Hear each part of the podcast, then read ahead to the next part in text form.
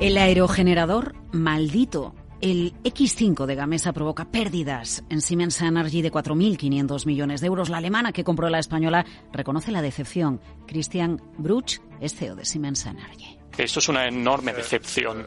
Eh, para nosotros. Como digo, eso está en el marco de las expectativas um, que tenía el mercado.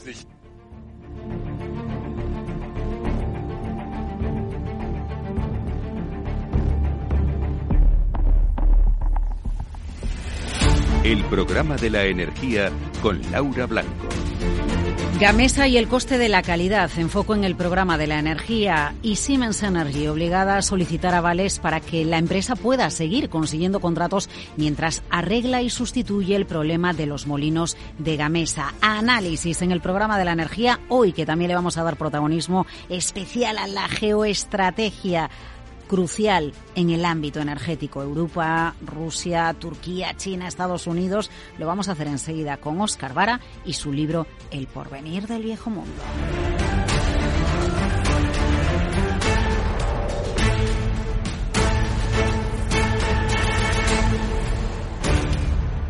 El aerogenerador maldito de Gamesa, el X5, obliga a Siemens Energy, lleva a Siemens Energy a perder dinero, se avería con el tiempo, con el paso del tiempo, con el uso y oscurece la compra que la alemana hizo de la española en 2017 para competir con Vestas en el mercado eólico.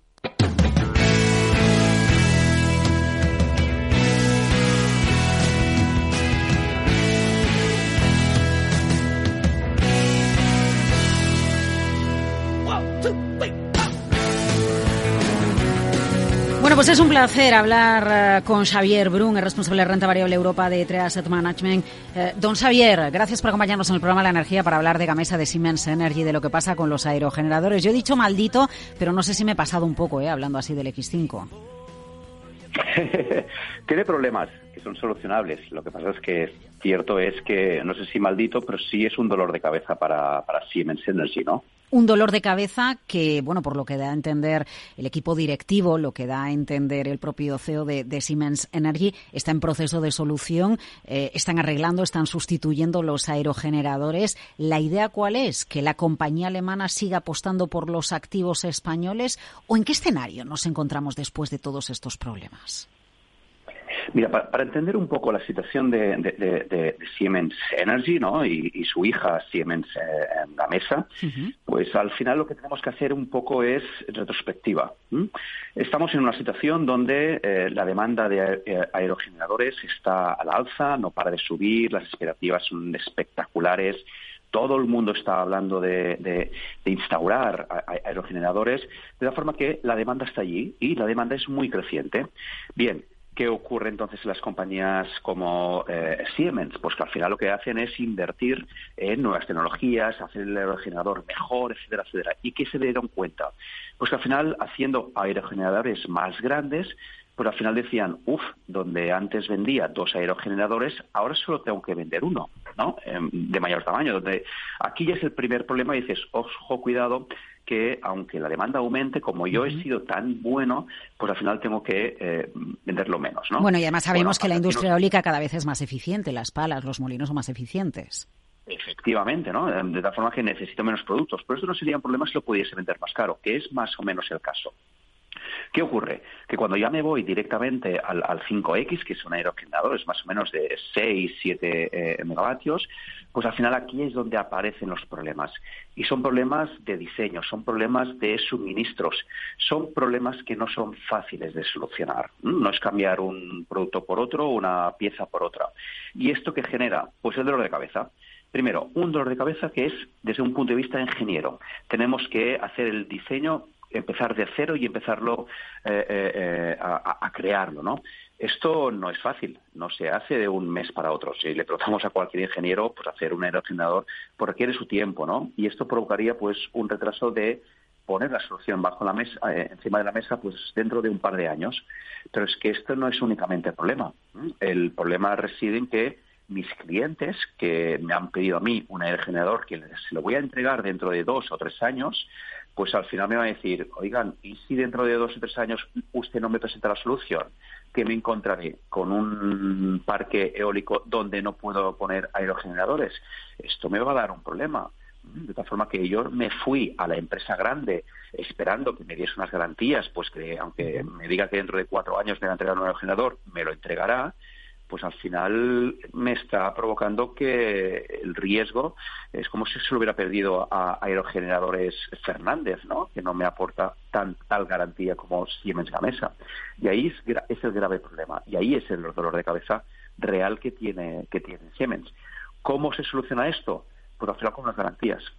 Y es justamente lo que le ha entregado el gobierno. ¿Garantías para qué?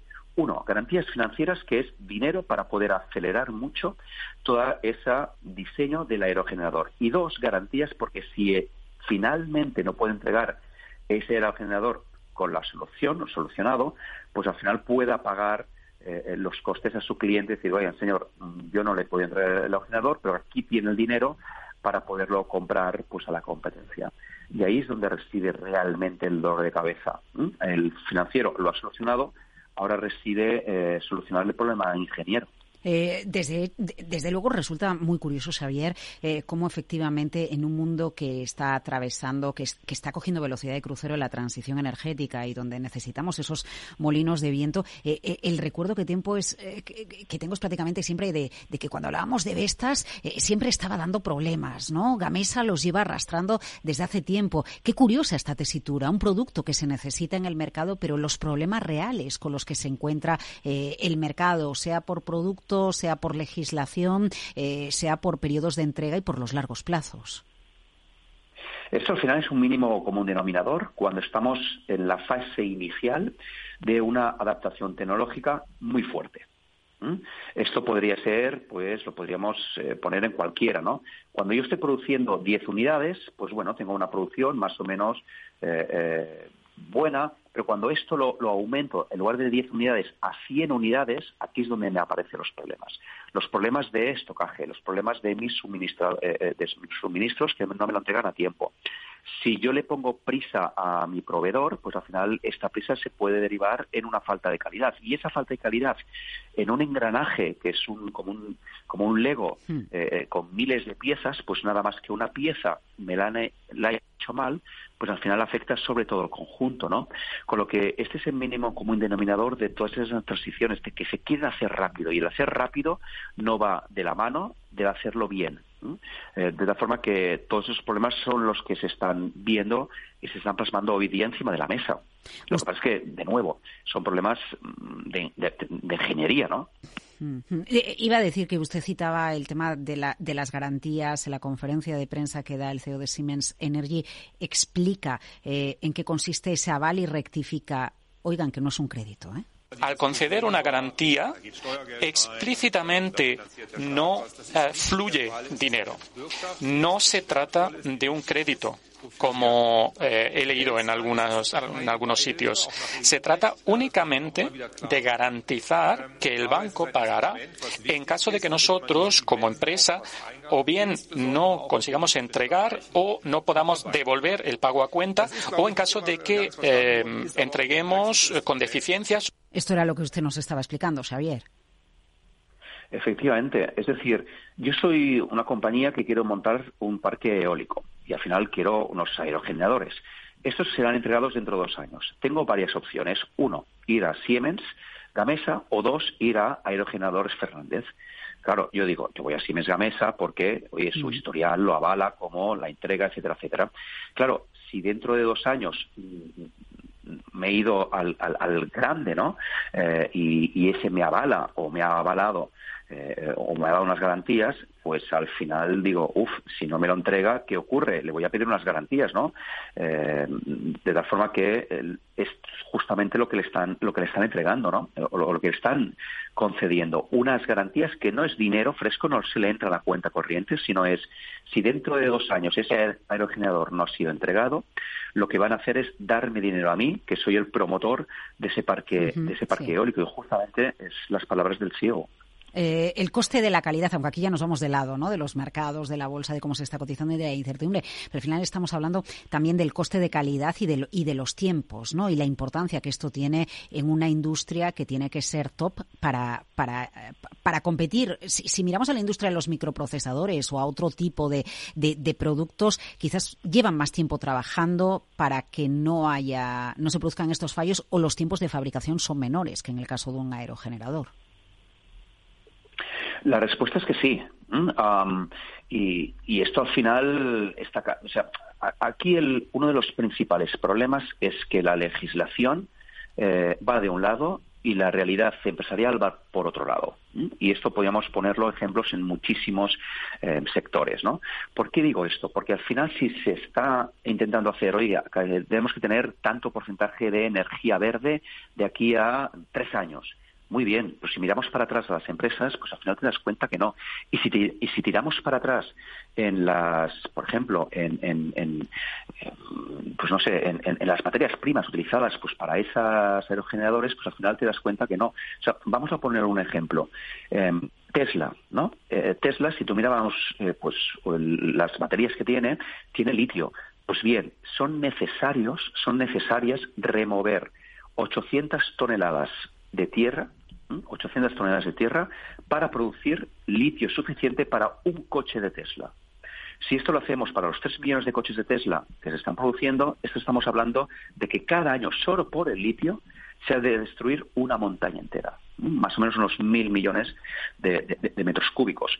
Pues claro, si esto lo extrapolamos y ponemos un, un objetivo político de que todos los coches han de ser verdes de aquí a 2050, pues al final tiramos para atrás y vemos que hay que remover una cantidad de tierra espectacular, ¿no? Y esto es justamente lo que le está ocurriendo a Gamesa, pues que al final que si hay unos objetivos de, megavatios verdes y si tiramos para atrás la realidad empresarial, pues es una realidad distinta donde tiene sus tempus ¿eh? y si se quiere rapidez, pues no se puede ir de la mano de la calidad. Y en el caso de los semiconductores, como la calidad es lo que prima, pues al final dicen, oigan, señores, si esto hay que tardar dos años, se tardará dos años. Ya, los tiempos, la regulación y, bueno, pues en este caso la transición energética. Siempre es un placer escucharle. Xavier Brun, muchísimas gracias desde Trasset Management por acompañarnos en el programa La Energía. Muchas gracias a vosotros.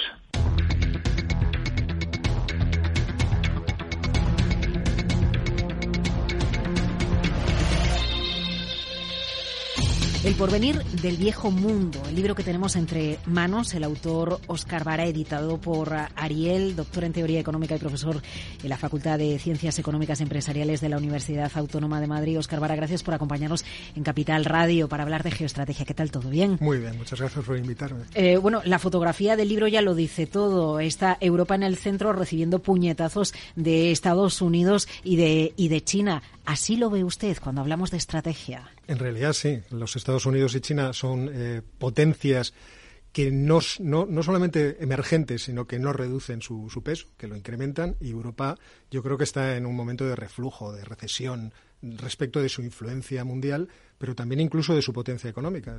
Veíamos datos recientes eh, publicados por el Financial Times en los que se habla de cómo vamos reduciendo nuestro peso eh, económico, nuestra fuerza económica en el mundo. Eh, quizás Europa se ha equivocado. Usted lo aborda al detalle en el libro con su diplomacia suave vía regulación e intentar influir en el mundo a través de la regulación porque se han producido una serie de hechos que hacen que no sea tan importante la apuesta de Europa.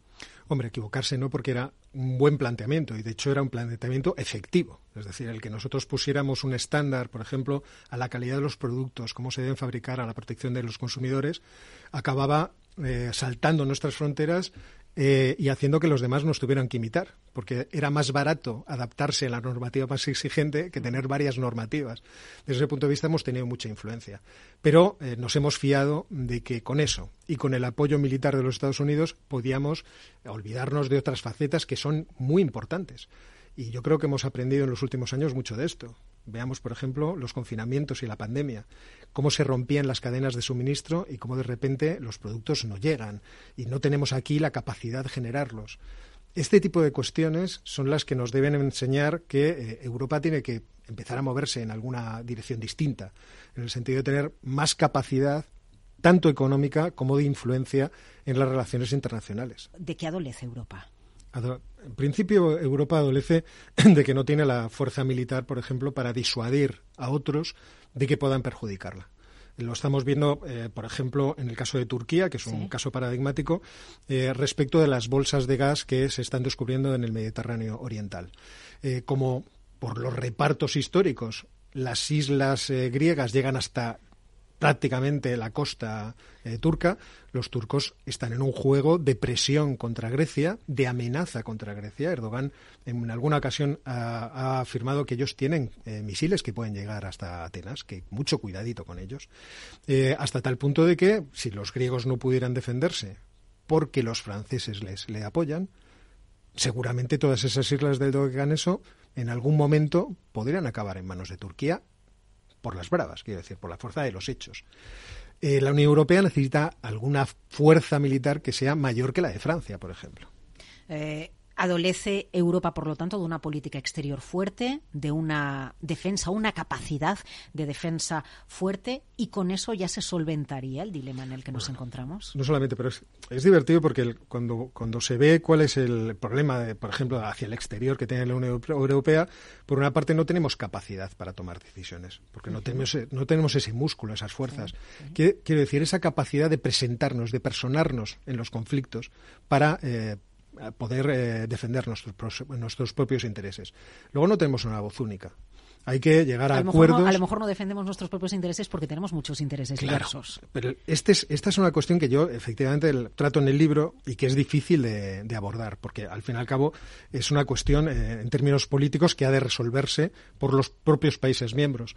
Pero es cierto que el no tener una, voz, una única voz de, eh, europea a nivel europeo para decir qué es lo que le interesa a la Unión Europea como conjunto, nos perjudica muchísimo. Teniendo en cuenta que la Unión Europea eh, supone un, salto cualitativo muy importante en la solución de conflictos que teníamos entre nosotros. Es decir, muchos problemas mm, que podríamos decir geopolíticos entre Francia y Alemania, entre Francia y España, quedan resueltos porque mm, nos sometemos a unas instituciones supranacionales que suavizan enormemente todos esos problemas. No los solucionan completamente pero los suavizan. Digo que no lo solucionan completamente porque, por ejemplo, tenemos el caso del mercado eléctrico europeo eh, y los cuellos de botella que los franceses nos han puesto para poder conectar. Históricamente y ser una isla energética, ¿no? Y sin embargo, hemos visto en estas crisis últimas cómo nos hubiera beneficiado a todos el tener realmente un mercado único europeo y poder mandar nuestros electrones del norte al sur, del este al oeste, sin ningún tipo de cortapisa.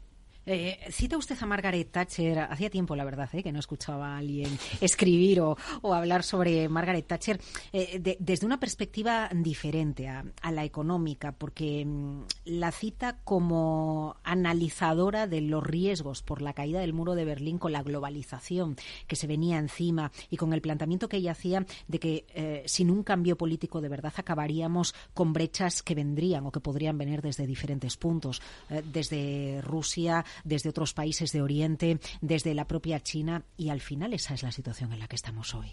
Hubo un gran optimismo con la caída del muro de Berlín, un, optimismo político yo creo que ilimitado en la idea de que Rusia podría incorporarse al eh, conjunto de países democráticos, al conjunto de países que eh, actúan dentro de la economía de mercado y que eh, ampliábamos, por así decirlo, el club. Y por lo tanto, uno de los graves problemas que se suscitaba dentro de, Europa era que eh, Rusia con esa fuerza pudiera tener algún tipo de ambición eh, imperialista. Parecía que eso se solucionaba en esos momentos. Y obviamente estábamos muy lejos de estar acertados con esa visión tan optimista.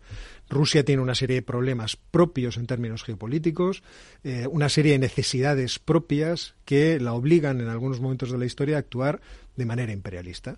Entonces creíamos que si se democratizaba, si empezaban a jugar con las reglas que todos jugamos en el mercado, pues quizá eh, se pondría en marcha eso que llaman la teoría liberal de la geopolítica. Eh, se le olvidaría el concepto imperialista. Sí, se le olvidaría el concepto imperialista. Y esto es lo que realmente personas como Margaret Thatcher y otros advertían al principio. Tengan ustedes cuidado porque esto no, no va a ser tan fácil. Hay que seguir teniendo cuidado con Rusia. Rusia sigue siendo una potencia nuclear y luego Rusia tiene el peligro de ser demasiado grande, tener demasiados recursos y por lo tanto eh, tener la posibilidad de fraccionarse y de crear un problema a nivel mundial mucho más grande. Si otras potencias decidieran entrar al juego de quedarse o de influir en las diversas partes eh, que conforman la, Federación Rusa. Eh, fíjense, fíjense ustedes que, aunque el título del libro es El porvenir del viejo mundo, eh, cuando leía el libro de Oscar Vara, yo, me planteaba, este es un libro sobre Rusia, realmente, o todo lo que gira en torno al papel que Rusia ha ido jugando a lo largo de los años, porque algo de eso también tiene. Y, igual que también tiene mucho de Estados Unidos, porque es el gran protagonista silencioso de su libro. Bueno, es que el, todo lo que ha ocurrido con Rusia en los últimos tiempos nos, está descubriendo, y yo creo que no descubro yo tampoco nada con esta afirmación, que en cierto modo Europa está desnuda. Y está desnuda porque frente a Rusia, ¿qué, somos? Somos un, mercado que le servía, por ejemplo, a Rusia para eh, tener eh, tecnología punta mientras ellos nos daban todo lo necesario para producir. Eh, somos solamente eso para los rusos, de tal manera que cuando los rusos deciden que en términos políticos le interesa dominar un determinado espacio geográfico, puede intervenir y quedárselo sin que los demás podamos decir nada, porque al fin y al cabo los Estados Unidos nos amparan en, términos militares si es que quieren, si es que quieren ampararnos. Entonces, ante esa situación de, por una parte, dependencia de los Estados Unidos en el aspecto militar y por otra parte, dependencia de Rusia en el aspecto de recibir los recursos naturales, nosotros estamos en eso que llamo yo en el libro la eh, una situación estratégica asimétrica. Estamos en una dependencia que parece mutua, pero que no es igual para nosotros hacia Rusia que al revés, o para nosotros hacia Estados Unidos que al revés. Es asimétrica. Ellos tienen una mano fuerte sobre nosotros. Y esa debilidad de la Unión Europea es lo que yo creo que deberíamos estar pensando o discutiendo cómo se puede resolver. Porque es algo que afecta al final a todo, es decir, afecta a nuestro bienestar, afecta a nuestra capacidad económica, afecta a nuestro futuro. Eh, ¿Por qué estas voces como la suya, críticas con el posicionamiento geoestratégico que está teniendo Europa, no hace reaccionar a los políticos europeos? Bueno, en principio vimos... Tenemos elecciones en unos meses, además, en la Unión Europea. Pero vimos llegar a Ursula von der Leyen con la idea de tenemos que eh, hacer de alguna forma que la Unión Europea sea un ente geopolítico importante dentro del mundo. Y desde ese punto de vista, yo creo que sí había una, una primera apertura al concepto de cómo debemos pensar el mundo en términos geopolíticos desde una Europa unida porque existen diferencias, efectivamente, si lo miramos país a país, que si lo miramos desde el punto de vista de unos Estados Unidos de Europa, que es el concepto con el que yo juego por, en fin, divertir también al, al, lector eh, y porque eh, entiendo que se ve más claramente esa posición así. Eh, ahora mismo estamos en un momento de crisis, y yo creo que deberíamos abrir ese melón o esa discusión. Es cierto que el, público nacional de cada uno de los países miembros está mirando su, propia, su propio problema, está mirando sus propias circunstancias, pero hay que tener en cuenta que la Unión Europea es tan grande en, ciertos aspectos que nosotros tenemos presencia en todos los mares del mundo, en todos los océanos, que nuestras eh, zonas económicas especiales marítimas ocupan más extensión que la de ninguna otra región del mundo. Es decir, nosotros eh, tenemos derecho sobre 17 millones de kilómetros cuadrados de mar y los Estados Unidos sobre 11. Claro, para poder proteger eso, para poder beneficiarnos de eso, para poder eh, eh, mantener abiertas las rutas comerciales marítimas, nosotros necesitaríamos una armada potente. Geopolítica y economía de la mano, pero sobre todo el viejo mundo, Europa, el porvenir del viejo mundo, editado por Ariel, autor Oscar Vara. Oscar, gracias por acompañarnos en Capital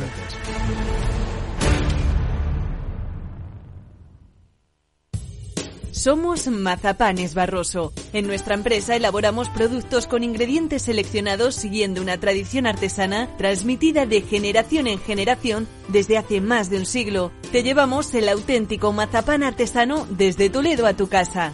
Nos esperan fechas muy especiales en las que no puede faltar en tu mesa. Compra tus dulces favoritos en nuestra tienda online www.mazapanesbarroso.com o llamando al teléfono 92 535 3149. Disfruta del auténtico mazapán con Mazapanes Barroso, maestros artesanos con tradición y calidad desde 1890.